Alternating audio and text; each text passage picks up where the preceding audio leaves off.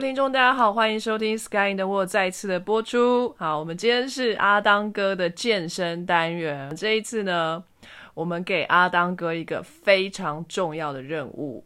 我们今天要谈的是人生大事，就是健身与性。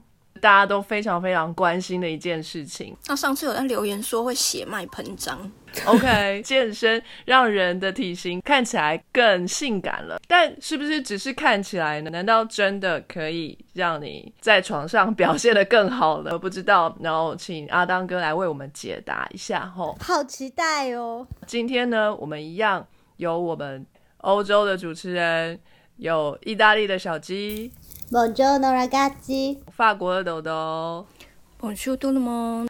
还有我们在美国的几位编辑，有在纽约的 CS。呃 g u n t e r l o y t e r e v e n in New York。哦，那 这什么？纽约的德国人，好，随便你，开心就好，开心就好。又错乱了，又错乱了。你为什么又变成德文，然后又整个就冷掉、冷淡下来了？美国不是给了你一些生命力吗？好好。还有我们。呃，在美中密苏里的阿伦，Hey，how's it going？我是阿伦。我觉得阿伦也有故意在做音调，我觉得就是前面哎很嗨了，我是。我跟你讲，这真的是这样。哎，欧欧洲组的要加油好吗？欧洲组的要加油一下。我下次也来唱首歌，下次要演的热情一点，这样。好，OK。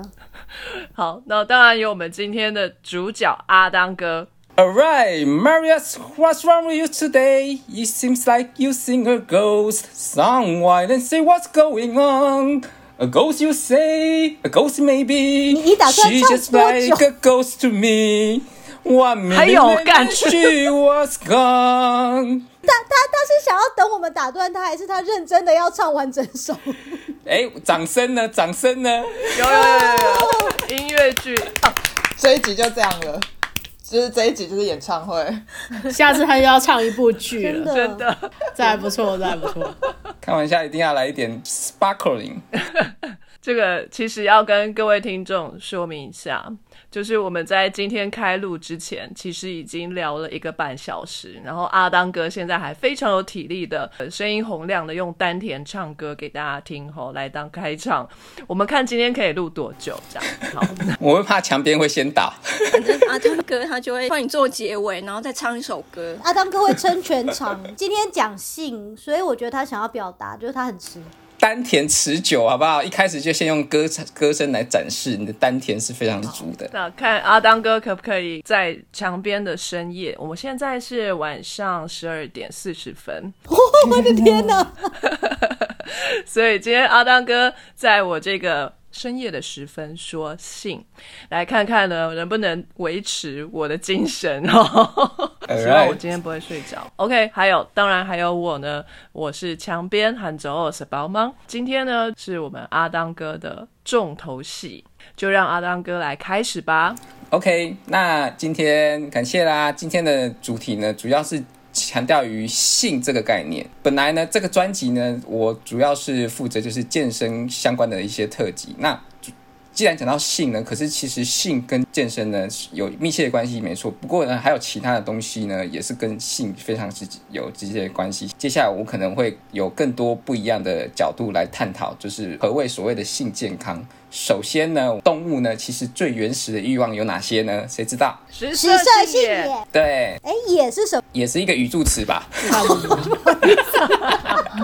还有还有一个就是睡觉，其实也是我们的最原始欲望。所以吃、睡觉、性。这个是我们动物最原始的欲望。觉得还有懒散，他是健身哥，他没有懒散这回事。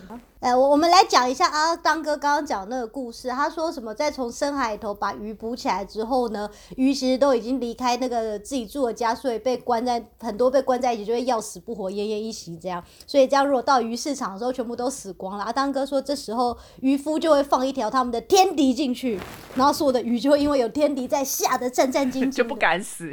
他刚都说要放一个能力比较好的来刺激大家要努力工作，对，一天到晚。刁我们 也要你们刁得动才行啊，刁不动啊，故意还是耍赖，那我也没办法。对啊，啊，我觉得他那个形象已经做出来。对，没错，我一定要把这个形象呢升值到各位的那个内心里面。所以所有粉丝啊，你们现在都有一个天敌了，阿当哥。以后吃披萨、薯条的时候自己小心一点。给我努力的油。把自己变得更好，阿当哥就不会刁你了。OK。觉得刚刚那个话里头有威胁的意思。我们会乖，我们会乖。嗯，好，那等一下我们大家录完音，我们一起来一百下福利挺身好吗？不要。好，那我们继续哦。那动物为了传宗接代呢，大部分的雄性动物都会借由一些性征、搏斗，还有一些特殊行为等等来展现自己优良的基因。那雌性动物呢，则会利用观察这些行为来决定哪个雄性个体能够结合产下最优良的后代。那用这种方式呢，来确保后代的一个适环境适应力，这是在就是普遍的自然界里面常常能能够观察到的一个行为。所以这些特殊的动物行为被动物学家们认为是一个生物个体用来展现健康，进而有利于完成性行为的一个方式。从动物讲到人类的话呢，因为人类虽虽然说已经不再是以外表为唯一择偶的考量，但外表的第一印象往往可以决定对方是否值得继续攀谈交往下去的一个重要因素，对吧？对啊，看顺眼最重要。这又是为什么网络交友常失败？因为本人长得跟照片不一样。还有就是网络上就是会盗照的这种风气也很盛行，也就是这样。因为有些人会用就是借由一些帅哥美女的照片吸引对方偷照片来用，对，来做进一部的宣传。所以这个其实是大家就是很常见的手法。那那也的确就是因为这样子的手法非常有效，所以就代表说，其实外观其实第一印象是非常重要的。那怎么样去维持一个好的一个外表呢？其实，在很多研究都有显示，是跟你的良好的生活饮食习惯、一定的训练基础下所锻炼出来的健康体魄，都是跟呃你的外观或甚至跟性功能是息息相关的。所以在后面呢，我会举出一些例子。那那除呃例子呢，除了呢呃除了呃运动这个因素以外呢，我还会针对于肥胖所造成的一些负面影响，或是减重，还有一些我们平常在社这这个社会体系下，我们人呢常常会承受一些所谓的慢性压力，还有呢有一些就是借由药物去控制你的一些。性欲啊，还有会影响到你性性健康啊，像抽烟、酒精啊，或是一些药物这些，我会用不同的一些层面来去解释性是怎么样子一个回事。我就知道你又要攻击酒精，没错，我一定要攻击酒精，酒精是我的宿敌，是我们的好朋友，对啊，是我们的好朋友。我觉得酒精对他而言就是滑。到底跟他有什么深仇大恨？我觉得应该可能我上辈子是个酒鬼，然后最后死于就是饮酒过量吧，所以这辈子 来来还债的。所以呢，但是观察在现今社会中啊，因为科技发达，世界上绝大多数人都是物质丰富的环境下成长，所以并不是所有的男女们都会注重在体魄上的训练，这是无可厚非的。也因此，大家往往忽略健康这个议题。然后呢，加上医疗发展会延长人人类的寿命，所以才会有很多慢性疾病，例如肥肥胖型的糖尿病啊、心血管疾病，还有各类的癌症呢，会慢慢浮现，成为现今社会所要花费大量社会成本去解决的一个问题。所以今天的主体呢，健身与性呢，将会探讨什么是性健康，运动对性有什么影响，还有在男女不同的性别个体下，健身对性会有有哪些不一样的作用。这就是我们后面会慢慢的来探讨，All right？所以呢，第一个呢，我们先来定义一下什么是性健康。性健康是一个由多种复杂的生理过程所构成的一个名词，它包含了你的神经系统、内分泌系统，还有你的血管循环系统，这都是相辅相成的。那男生跟女性的性功能障碍呢，代表了不仅会影响到生理上的身体健康，还有心理层面上的情绪健康，所以是一个。生理跟心理的复杂关系，性功能障碍可能会对自尊啊、你的身体形象 （body image） 还有人际关系很整体身体健康会造成一些不利的影响。那最直接了当的影响就是会影响到你的生育力。这怎么都跟那个健康教育第十四章不太一样啊？太久远了吧？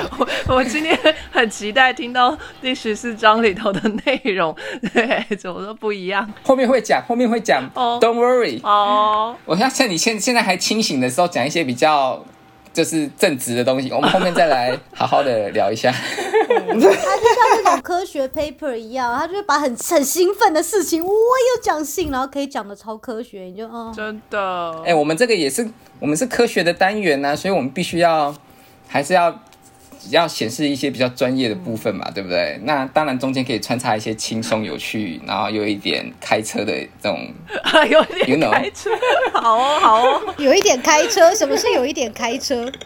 这是什么我听不懂的黑话吗？开车就是开黄腔的现代用语，小鸡，你也不要活在十年前。哦，真的哦，真的有这种事情？这是昨天才出现的吧？不是，还有老司机哦，对。好，我们继续讲下去哦。讲有哪些危险因素会造成男女性功能的障碍呢？吸烟啊，缺乏运动、肥胖，还有睡眠不足，还有饮酒过量、吸毒等等，这些危险因素可以被归类于可改变的。也就是说，只要你停止的话，会对你的性健康会有一个改善的功能。只要你能够回归健康的生活形态，你是有办法可以逐步恢复你的性健康。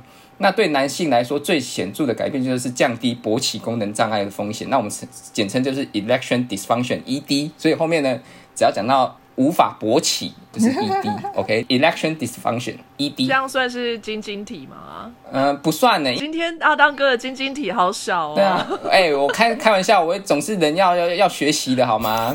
上一次被你们刁成这样，这次我讲一两个，我就不想再不敢多讲第三个，好吗阿吗？当哥好棒，进步真多。我们上次给了他许多慢性压力，对，有显著的对成果。对，所以从生物学跟心理学的关关系角度来看呢、因为由于男性跟女性啊，在性行为跟功能上的表达是存在差异的哦。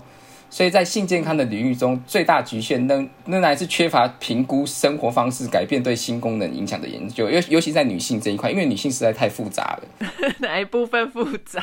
因为其实女性呢，就是性交过程中，她的性征其实比较暧昧不明，你知道吗？哦，你是说在做的时候你会搞不清楚他是男的女的吗？就是性征不明。这这有点可怕，是乱码啊？不是像像像男生就是一兴奋就是勃起嘛，那一根就整个翘起来啦，这很清楚，就是他现在就是性欲高涨。可是女生呢，她们比较是透由身体或是语言或是表情上的去变化，那这个很看个人吧。哎，可是我们上次好像有讨论过，女生就是看湿不湿这件事情啊。有一个所谓的女性就是自我性健康的评量表里面，它其实是有在讲这一点。可是这个其实因人而异，因为它毕竟还是一个属于自我评估的，什么样叫湿，什么样叫不湿，这很难定义吧？他搞不好湿的是流汗，啥 什么东西？汗没有黏黏的，对，有些人会觉得说他要很湿才算他有 awaken，他被唤醒。那有些人觉得呃有一点点湿就算了，湿度高低的不同，这样子。OK，很难界定的东西，就除非你要收集那些，然后看是多少毫升嘛之类的，我觉得这有点困难。男生就非常直觉啦，你只要看到他那根翘起来就差不多，只要他是没有勃起功能障碍，他没有 ED 的话可是没有 ED，如如果他有射精困难怎么办？，delay erection 啊，它是延迟射精，那也是性健康的疾病的一种。那样对女生好像比较好吧？哦，因为翘很久嘛。就它就会比较持久的。其实老实说，如果男生如果硬太久的话，其实下面会很不舒服哎、没有，我们今天就是要走一个物化男性的角色，就是谁管他？之前在讲睡眠的那个章节的时候，就是说男性的睾固酮呢，在清晨的时候其实是最高的嘛，所以那时候会有所谓的晨勃嘛，对，陈波波来找你了。我说你这样让我以后怎么拜访姓陈的朋友的家人？真的，早安，您好，陈伯。又见面了。对啊，陈伯早上陈伯了吗？我自己也是这样，因为我很健康嘛，所以我早上通常也都会有这个现象。那可是如果这个现象一直持续的话，我会觉得我下体非常不舒服啊。哎、我有问题，我不是男生，所以我不知道。所以如果你们每天早上都要勃起一次，那你们每天早上都要打一枪才能出门吗？所以现在变成有两派，一一派的人叫所谓的“靠靠醒”，一派人说要“靠靠睡”。也就是说，靠靠醒的人就是早上起来的时候靠一枪，那靠靠睡就是睡前的时候靠一枪，这样子。所以睡前如果靠一枪，早上就不会晨勃了。呃，机会比较少，可是还是会。可是就是早上，如果你要消的话，你可以借由去分散你的注意力啊。早上起来就是先去刷牙洗脸，这时候你就会分散你的注意力，你就不会还硬在那里了。那可是假如说有些赖床的人，他就是还在那弥留状态，那这时候还是持续的就勃起的状态，然后你又早上的时候又去抓一下、爽一下，这样子你就会一直勃起，那就会很不舒服。偶尔会发发现一些新闻事件嘛，现在就是吃了威尔刚啊，或是一些助性的一些兴奋剂之后，它就是无法褪去嘛，或者是有些人就是使用一些所谓的性玩具啊，然后使得你的血液无法回流到身体。对，要讲很白吗？不懂，想知道很白的 有多白？是很黄哦。这么早就要开车啦？我还没讲到第二站，你就开车啦？很好啊。男性有所谓的一些性玩具，就是所谓的屌环嘛，那它就是会套在你的阴茎根部。啊，所谓的什么东西？屌环。对，那它会靠在你的阴茎根部，使你的就是已经集中在阴茎的血血液呢，它不会马上回流，它会停留在那个地方比较久。那个还要特别买哦，那不能用橡皮筋就好了吗？会夹毛啊！你要让组织坏死吗？要用买的啦，会比较好啦，拆卸会比较方便。可是有时候总是会有些人 size 不对，那它就卡住了。size 不对是买太小吗？对，有可能。哎，我有大部分男生只会故意买太大，一直滑下来。这个反而是比较想说买小一点那个，然后让它紧一点。嗯。不太一样，因为我想说，如果你去店里头，然后说我要那个屌环 XXS，不是很丢脸？一一盒三组不同 size，任君选挑选。好会做生意哦。对，贴心不对，是贴屌，超级。OK，我们继续喽。所以呢，直至目前呢，其实有可用的治疗方法都无法针对性功能障碍的患者提供完全的反应。所以呢，跟其他。疾病一样啊，预防呢是减轻性功能障碍最有效果的方法之一。所以老话一句，预防胜于治疗。OK，千万不要为了要一时的性快感，然后造成身体有一些不好的影响。我们应该从我们的生活饮食去做一个健康的一个生活方式。那当然，性健康一样还是会随着年龄老化而越来越失去它的那功能。不过，我们能能够靠饮食还有规律运动去尽量维持性功能的健康，这样子。那接下来呢，我想要讲讲，就是很多人最怕的一块，也就是说肥胖这一块，到底对性健康到底是有什么样的一个影响？那这是社会上所普遍所见的，也是一直以来消耗社会资源的公共健康问题嘛，就是肥胖。那这不是仅仅发生在某些国家而已，在是普遍存在于世界各国。就以全球流行病学检测系统的资讯指出啊，我们现在呢，全球约有二十亿人口是处于体重过重的范围哦，是 overweight。五亿的人口呢，则是被定义为 obesity，也就是肥胖的族群。所以现在人口是七十亿，你其实就是有十二分之一的人，也就是十二位里面有一位，其实他是被定义为肥胖。三分之一的人呢，会被认为是一个体重过重的一个范围，所以是其实是非常严重的一个议题。尤其呢，在已开发的国家，男性族群里肥胖的人数几乎等同于体重过轻的人数哦，这代表男性相对于在女性在体重上的控制来的更加被忽视。所以女性呢，她比较会在意自己的体重，可是男性呢，可能在这一块呢，容易忽视掉这个肥胖相关联的负面作用啊，例如影响到生理、心理、性健康等啊，男性受到的影响的几率呢，其实是远大于男女性，所以你才会看到一些平面广告啊，或是一些药品广告上面呢，常常强调说，呃，就是哪些药可以治疗男性的 ED 啊，也就是说，男性的确有这样子的一个需求，相对于女性比较多。所以结论是说，其实男性有很多 ED 的需求吗？男性就是有，因为有很多 ED，所以他们需要寻求被治疗的这个需求。哇，我觉得今天那个所有男性听众心一惊哎，想说秘密被公布。那那这个其实就是跟我刚才讲的，就是因为他们都是因为体重过重，然后肥胖这样子，他们是存在所谓的一个正相关的一个关联。哦，是越胖越硬不起来这样吗？正相关，全身软趴趴。当然还是有可能有些肥胖人他是 OK 的，可是就是你是肥胖，你比较容易有 ED 的情况。可是我以前想象肥胖的人啊，我以为他们就是可能呃阴茎的 size 都特大。为什么一起胖？因为想说不然被肥肉盖住了就会找不到，他就没有办法繁殖下一代。所以如果很胖，然后他又有小孩，我就想说哦，那应该就是所谓的巨根吧。就还找得到，都要天生胖吧？没有，这其实跟呃肥胖其实还有另另外一个影响，就是就是所谓的 body image。那这个东西其实也是有研究指出说，不只是生理去影响到 ED，心理也是会影响到 ED 的。也就是说，在这些肥胖男性，因为他们的下腹部的脂肪累积过高啊，使得他们的阴茎呢其实是被埋在这一堆脂肪里面。他们的尺寸其实是正常的，可是当他们要勃起的时候呢，其实他们能够露出来的那那一段比较短小，那这样子会被误认为他们是短阴茎的那个族群。可是其实他们并不是，他们只是被下腹部的脂肪覆盖住而已。那可是因为这样子，从直观上来讲，他可能在假如说他今天可能跟一个女生想要发生关系的时候，那个女生可能会因为看到这样的情况而稍微耻笑他，那他可能会产生说他自尊心受损。那这样子的心理因素有可能会造成他很 ED。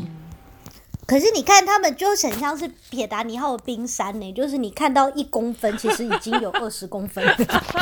当你是那个女性，你想要跟他所产生所谓的关系的时候，你只你只能用那一公分啊，你没办法用到所所所有的二十公分，因为就是被盖住啦，好吧，对不对？好心酸啊。呃，其实有一个很重要的因素，就是说男生的下面的尺寸呢，其实呢越大的话，其实他能够做的性爱技巧其实种类的会比较多，因为他能够采取的角度就非常多样。哦，哦，因为短阴茎其实他们会很容易就是在做交合的动作的时候会不经意的就滑出来，哦，原来如此啊！是性交的过程中他们那个 ROM 啊，喂，range of movement 就是比较小啊，那女生也没办法得到快感啊，哎、我一直以为比较小会比较灵活，不是说短小精干吗？是会有一个物极必反的一个 range 在。哦，所以有一个 sweet spot，你要短的刚刚好。对，shower 跟 grower 你们知道吗？不知道，所谓的 shower 就是 show off，也就是说，当它未勃起的状态，其实它是很长的。那那可是它勃起的时候，其实它跟未勃起的状态其实不会差太多。也就是说，它可能未勃起是十五公分好了，可是当它勃起的时候，它会可能十七、十八这样子。它没有勃起的时候，它可能只有五、四这样。可是它一勃起，它变成十七、十八这样子。这种就叫 grower。哦，所以有一点像是折叠型的雨伞吗？哎、好传神哦！对，就有一种它是一整个传统式的雨伞放在那边，然后它勃起之后也是那么大，然后有一种是像折叠五节折叠伞的，丢丢丢对对，有些人就是那个膨胀系数就是真的比较好。OK，又学到新知了吧？修修尔跟 grower 吗？哎，是不是要英语教室一下？爱现者与 长长大者，shower 叫做憨屌，就是憨厚的憨，就是呃有点傻傻的，因为他勃起也没有变得更长这样子。哦，他表里如一。我本来以为修儿是很爱当漏鸟狂，好吧，那 grower 算是什么？很屌，哎、我觉得很屌，不错哎。阿冷有一个古典笑话，你就直接讲啊，哎，我觉得有点害羞，这是骨灰等级的笑话。有一个白人男性呢，他刺了温迪在他的屌上，可是平常的时候他就是显示 WY，、嗯，折起来了。Wendy 是 W E N D D Y，就是有一次他就去了牙买加旅行，然后看到一个黑人男性，就是上厕所的时候也也可能就是有屌上也有 WY，然后他就说哦，所以你的老婆还是朋友也是叫 Wendy 吗？然后那个黑人男性就说哦，没有没有，这个意思是 Welcome to Jamaica, have a nice day。还有 have a nice，day，刀 长，哇，这超很屌哎！这个是 sentence 的，这不是一个 turn 哎。英文的比较夸张，就是这个也有中文版的、啊，就是有人就是有一个护士就看到一个老伯伯，他就是来看泌尿科，那他的屌上面就是有刺青一样，就是写一流，哇，就一流的屌嘛，对不对？他说不是，这个是一江春水向东流。诗词哎。老妹妹深藏不露，那再说一个恐怖吓人的数据啊，以严重肥胖者来说啊，来说啊，经统计指出，他们的预期寿命哦，跟健康者相比呢，是减少六到十四年。OK，六到十四年。另一个研究更深入探讨抽烟这个因子对肥胖者预期寿命做相关统计，发现抽烟的肥胖女性，她们的预期寿命呢缩短了从七点二年到十三点三年。那男性呢，只是从六点七年增加到十三点七年，所以增加大概两倍之多。所以你又肥又爱抽烟的话，你又增加了一倍哦，所以要注意。呃，我以为抽烟会让人变瘦，那是得癌症之后吧？戒烟会变胖，抽烟不见得会变瘦。这这部分我没有探讨过了，所以下次可以大家可以找一下相关的资料。那当然，肥胖所造成的诸多慢性疾病啊，像糖尿病啊、血脂异常、高血压，还有一些心血管疾病，这些都是生理上的问题。那反观呢，在心理层面上呢，会有一些心理困扰，你的体。那也是现今社会的一个很重要的一个议题，就是你的体重啊、体型遭到歧视。特别呢，其实对妇女呢，对妇女来讲啊，这个生活品质造成的不利影响，就是女性呢通常会比较在意自己的体型，同才之间呢，女性也会互相去看对方的身材，那会造成体型歧视、body image 的玻璃之类的。那在心理诊断研究中也发现呐，极度肥胖的人最担心的心理病理是。抑郁症哦，这在情绪障碍的诊断中其实是非常普遍的哦。他们在这些呃心理诊断的研究发现啊，因为极度肥胖，所以他们很容易造成他们有抑郁症，他们的情绪呢有有障碍，这个是非常常见的一个事情。OK，那反呃回归到性健康的议题上啊，一项针对肥胖。肥胖的人哦，人的性功能障碍的美国研究表明，肥胖女性呢，她有性健康的一些障碍，像是性痛，性交的时候会疼痛。然后另外呢，她们的性欲呢比较没办法被唤醒，对性呢会比较不满足。那这样子患病率呢，其实是大概七到二十二 percent。它比较难被唤醒，可是，一旦唤醒之后，就胃口超大，很难被喂饱，是不是？我 我觉得这应该是在整个过程中，他在做整个性交，他还是有完成，可是他在这性交这个性交过程中，他其实没有感觉到他兴奋哦，最后结束，他也没有觉得他很他有被满足到这样子。如果他一边性交一边吃汉堡，就分心啊！对啊，这分心更不可能吧？可是我想说，那样他就有另一种愉悦感的来源，可能那是从口欲啊，又不是从性欲。就那个 food gas 呢？说不定有联觉啊，就是他嘴巴吃东西，下面就高潮了。我觉得这个神经连接应该是还蛮特殊的，应该没有没有人常常会这样子，会吃一个汉堡，然后后面下面就湿了之类的吧？会有这种感觉吧？到底多好吃？这什么诡异的画面？这可能在小当家的这种漫画番才会有发生吧？就是说，哎呀，我这个太好吃了，我我都吃了。这什么？你们这些都是有很有潜力的编剧哎，明明就你自己编的。哎，是不是食神里面有一些画面销魂的部分？哎，我们上次春药那一集不是说洋葱其实算是一种春药吗？对啊。所以原来食神里头那个洋葱，我叫洋葱是这个第二层 level。我觉得他只是没有用语言表达出来，他其实搞不好，搞不好下面有是不是？要是那画面在那边翻滚，说这到底？我们来继续讲说，针对于男性啊，肥胖啊，会造成所谓的性欲降降低啊，还有勃起功能障碍啊，患病率是五到二十一 percent。那尤其呢，在 ED 的研临床研究上啊，有一种假设啊，认为肥胖所造成的，其实是因为。你肥胖，然后最后导致你血管的内皮功能不全，使得你的那个动脉血管舒张性呢显著下降，是 ED 的早期特征。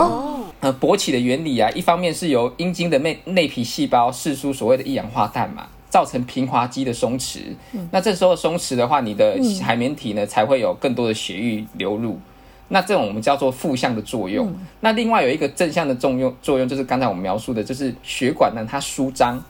所以让动脉血流量增加，这样子呢，所所以才会让你呢有更多的血液呢能够跑跑到海绵体里面，造成勃起现象。肥胖呢会影响到内皮细胞的血管舒张效果不好，所以它没办法让血流量增加，所以会产生那个勃起功能障碍。哎，这两个有什么不一样啊？动脉没有内皮吗？还是说内皮是什么包含？哦，没有没有，它就是其实是一一一起的，它其实是一个一一连串的反应。也就是说，你的动脉内皮细胞先放出一氧化碳嘛，这个时候呢，你的那个平滑肌松弛，血管内皮细胞的也比较舒张的，所以它的血管直径会变大。哦，所以这两个要一起来，就是平滑肌松弛再加血管舒张这样。对，right。那肥胖是怎么影响这个的？他说肥胖会影响到你的动脉血管舒张性。那因为肥胖造成的是你的，你有什么？你有可能有血脂，然后你的血流量其实速效果不好，而且你心脏可能也会有异常。那这个时候呢，会造成你的 circulation，你的心血管系统呢，其实发挥不全，那另外呢，它也会影响到你的内皮细胞释出的一氧化碳量。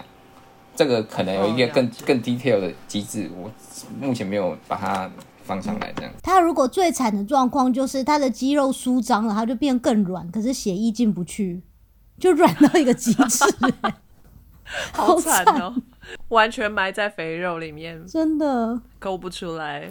OK，那这个这个是男生我们最常见的就是用 ED 来检测他的性健康是否正常，或者是他有所谓的性功能障碍。那在女性的性健康的科学方式中呢，有一个叫做 FSFI 的一个评量表，它是最广泛被利用的。你如果仔细去看这个评量表，它就会那你就会发现，就其实女性真的是一个非常复杂的个体。因为这个评量表总共需要针对十九项的指标做零到五分的评估，总分为九十五分。那也有也有人因为觉得这个太复杂，他们把它这十九项呢也简化成六大类别，总共是三十六分。然后这六大类别呢，分别是所谓的欲望、唤醒、润滑、性高潮、跟满意度，还有疼痛。那他们做所谓的那个零到五分，然后再乘上一个 factor，所以总分会是三十六分的这样子一个评量的一个指标。嗯，所以你会看到其实非常复杂，它可以，它如果你要细分，可以分成十九项。那你就算是简化，你还是要针对这六项去做评估。你有没有欲望啊？你能容不容易被唤醒啊？你够不够湿啊？润滑？那你是不是真的有最后有性高潮？你是不是高潮了？那你事后你有没有满意？你有没有获得身心灵上的满意？那你在整个性交过程中，你又感觉到疼痛吗？疼痛越痛的话，你的分数越小；你不痛的话，你分数越高。对，我刚刚听到这个量表，只有一件事情让我很不满，就是你们不觉得十九题一题五分，满分九十五这件事让人很不爽吗？你根本不把它凑到二十题，满分一百啊！我刚刚也想到这个，满浑身不舒服。你最后最后一题加一个，请问你喜欢这份问卷调查也好吗？就是凑到一百分呐、那没办法，我觉得很多。其实等一下，刚等一下我还还有也会提出一个针对男性的一个性健康评量表，它也不是一个整数的，所以我觉得这种类似的其实都是这样，哎，他们就不是很在意说是不是要是一个整数。那我们讲到一个小型研究发现哦，五十二位严重肥胖的女性啊，她们的这个分数啊，其实是小于二十三分。三十六分里面，如果你小于二十三分的话，代表是你的性功能母汤啊呢，二十六分就是 dysfunction 了。那可是严重肥胖的话，他们更低，他们在二十三分以下。这个呢，分数其实也是随年纪增长有所递减的哦。一般生理健康女性啊，你十五岁到四十四十四岁哦，你至少都要维持在二十九到三十六分。从十五岁就要开始，这亚洲的家长会崩溃吧？对啊，那是啊，可是这个因为这个针对于就是欧美，他们就是定定出来的嘛，所以他们可能就这个年纪抓的比较小。这个代表什么？你其实你在四十四岁还未停经，一般女性停经大概在四十岁开始到五十岁之间嘛，所以他们认为四十十五岁到四十四岁，其实你都还可以维持在一个高水准的一个分数里面，二十九到三十六分。那四十五岁以后，很注意哦，会快速哦，是一个雪崩式的下降到十五到二十二分。太可怕对，很恐怖哦。四十五岁之后你就下降了哦，而且下降很多，至少一半。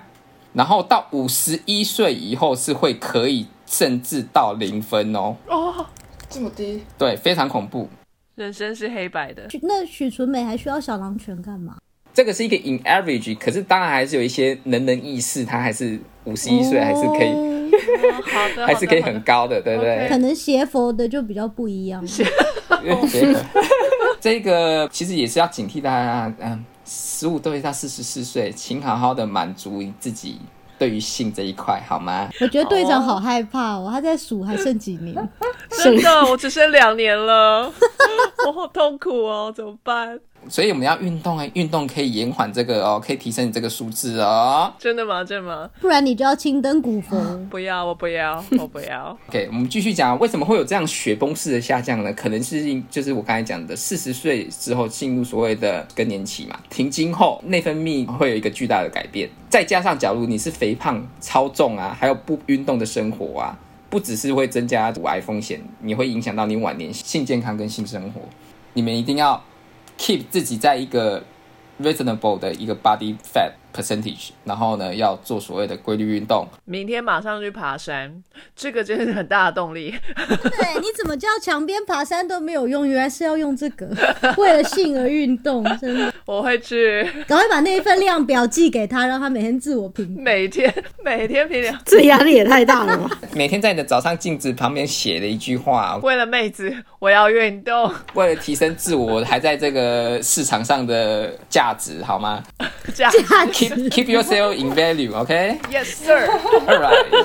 OK，那肥胖呢？其实基本上呢，其实我们都我们我们刚才讲的，就是真的对这些性性的一些关联。那接下来我们讲说，OK，要怎么样改善呢？那改善肥胖就要做什么？除了饮食以外，接下来就要回归我最最喜欢的议题啦，就是健身啦。健身呢是最健康的活动之一，也是一直在相关的医学科学研究上普遍哦，普遍被认为是有效可以降低慢性疾病跟提升性欲的方式之一。除了改善刚才讲的呃肥胖议题所遭遇的各种对性健康的负面作用之外啊，借由借由记得括号规律，一定要规律，不是一个礼拜运动一天这样子，这样很规律啊，每个礼拜一天不是很规律？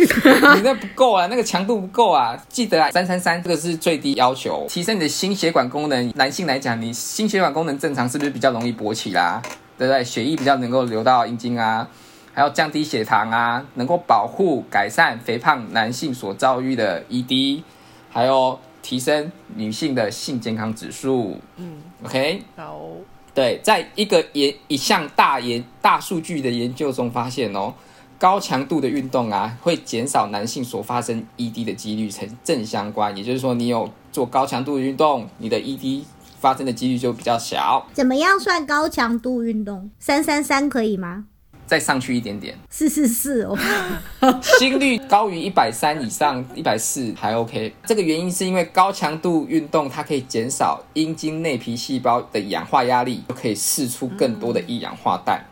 那这一氧化氮就是可以松弛平滑肌，然后让血血管内皮细胞直径变大，利于阴茎的勃起。运动呢，也可以正面提醒男性的自尊。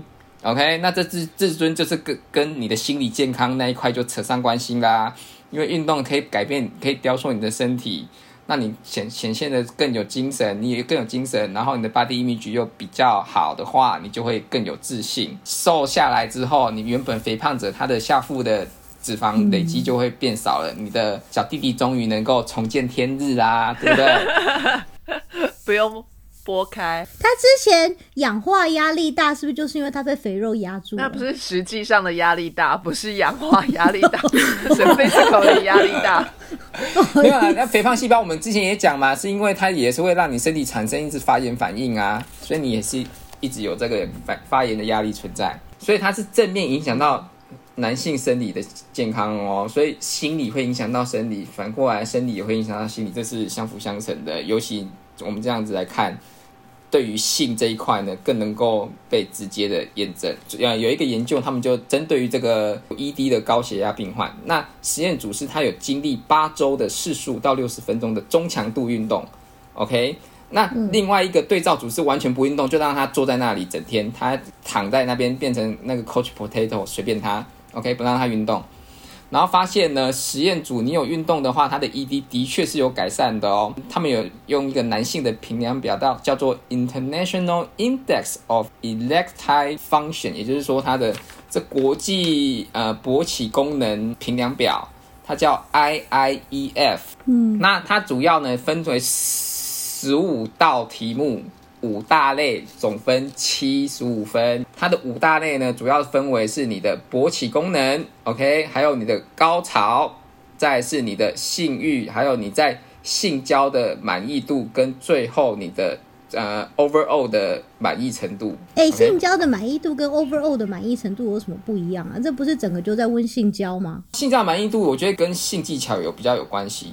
Ovo 是这一战激不激烈，然后它是不是很有满足感啊？从头到尾的表。另外一个研究呢，就针对于六十位有 ED 的病患中呢，一组呢是单单服用所谓的 PDE5I inhibitor。这个 PDE5 这个 gene 它是会减少 NO 的产生。那你用这个 inhibitor 这抑制剂的话，就是可以让你的一氧化氮增加，所以就会促进你勃起。这个通常是拿来治疗 ED 的病患。那另外一组呢是服用这个抑制剂，再搭配一周三小时的有氧训练。OK，他们发现有搭配运运动的组别呢，它的 ED 分数呢，呃，比较好的是七十七点八，那另外对照组只有三十九点三。这个分数越高，代表说你 ED 的程度越被改善。此外呢，早泄呢也是被认为是 ED 的病症之一，跟缺乏运动有关。虽然有另外一派说法认为早泄是比较是所谓的心理层面，自尊跟自我身体的那个印象。这是跟心理因素比较有关，但是不管怎么说，你长期规律的运动啊，在心理、生理上、身体上的素质提升，都是对于改善 ED 或是这个早泄，都是不可否认的。早泄我不太懂哎，定义就是你还没有就是交合，在在一分在交合一分钟或是自自慰一分钟以内，你就泄精了这样子。这样子还是有爽到啊，不是吗？其实我不知道哎，我真的不了解。对啊，因为我在我一直想说，可是早泄今天会不会对于那个生物体来讲是是比较能够繁衍下一代的？因为它很快就射精，它就可以。你知道射很多，我觉得是每个物种它们的早泄的定义不一样。像一些猩猩猴子在插没几下就射出来，可是对对他们讲那个不算早泄，那只是就是正常的。等等，这好好像应该是它还没有硬就泄了，所以它还不够硬到可以插进去。它还没有硬怎么泄啊？那是尿尿吧？呃，有点类似。哎，可是那如果他有硬，可是他就是一下就出来，那也算早泄嗯？可是他个人也有爽到啊，也就是说他填那个量表的时候，他填高潮的部分会是满意的，因为他自己有爽到，但他没有取悦到对方。也就是说，如果是这一场性活动双方都要满意的话，才是完美。那可能就是男女都要去填这个量表。可是如果就是以个人的角度来说，就今天是男方或是女方各自去填。然后这一场信结束之后，他们两个人打的分数会是不一样的。嗯哼哼哼，有可能对。当然，男生可能整个超满意，然后女生这边呃。这个什么，把我搞得跟死鱼一样，对，差 差不多这样，对，差不多。因为我会觉得早泄好像在人类才比较有问题，因为如果在动物界，你看有一只动物它要插一百下才能射出来，然后另一只动物只要插两下，嗯，那插两下那一只一定就可以比较到处去繁衍它的精子啊，因为在另一只还在插一百下的时候，它已经做了五十次了，它就有很多后代，所以以后后代全部都是两下的。跨物种间比较难比较了。跨物种的比较，你们好乱。早泄是到了人类之后，人类的男性才比较可怜，有这个烦恼。不然他在动物之间应该是很称雄，就说：“哎，你看我儿子有一百个。”殊不知道一百个老婆都非常的恨他。阿当哥非常自傲自己没有早泄这个困难，OK，好好好，了解，我们都知道，是是是是是，这个自己讲不出。问当嫂，哎，对，我们今天不是要逼问阿当哥？讲完我们再来讲这个议题好吗？好啊好，这是今天的彩蛋 bonus，这个要听众这个赏杯咖啡才可以听得到。对啊，是精华。搞不好为了这个，你这个月收到两百杯咖啡。那我们现在回归到女性来说。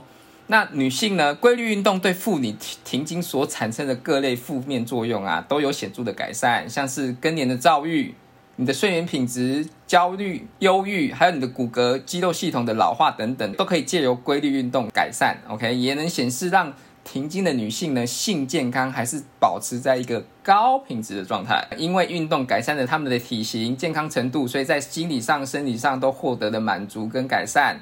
还有他们的情感呢，能够表现的跟没有运动的人相比呢，相对比较稳定。对，哎，所以应该每一个人都要鼓励自己的妈妈，就是快要到更年期之后，赶快逼她去运动，因为你知道妈妈生气起来，小孩子的日子都很难过。对啊，那在另外一个研究中发现呢，有性功能障碍的停经女女性中哦，有六十七 percent 的女性其实她们都是长期的坐卧者，有七十八点九。percent 的人呢，缺乏运动的女性者中也有遭遇到性功能障碍。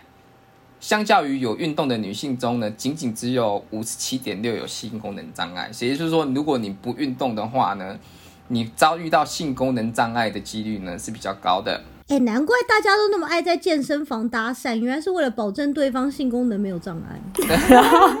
健身房基本上就是一个烈焰的场所啊！阿当哥终于开口了，之前对他怎么问都不讲。眼睛吃冰淇淋啊！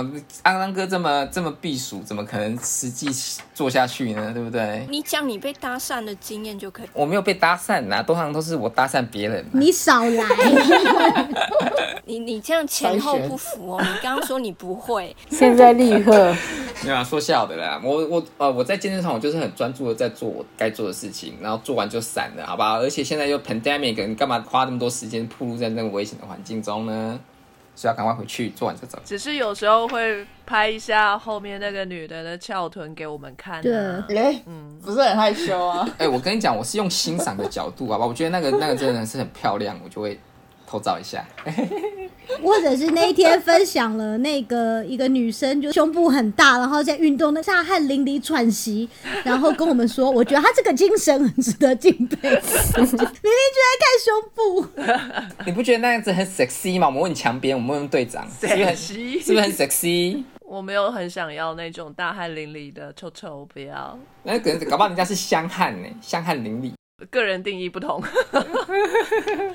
那生活形态啊、饮食控制，或是甚至哦减肥手术呢，这些减减重的手段呢，的确都会影响到性健康。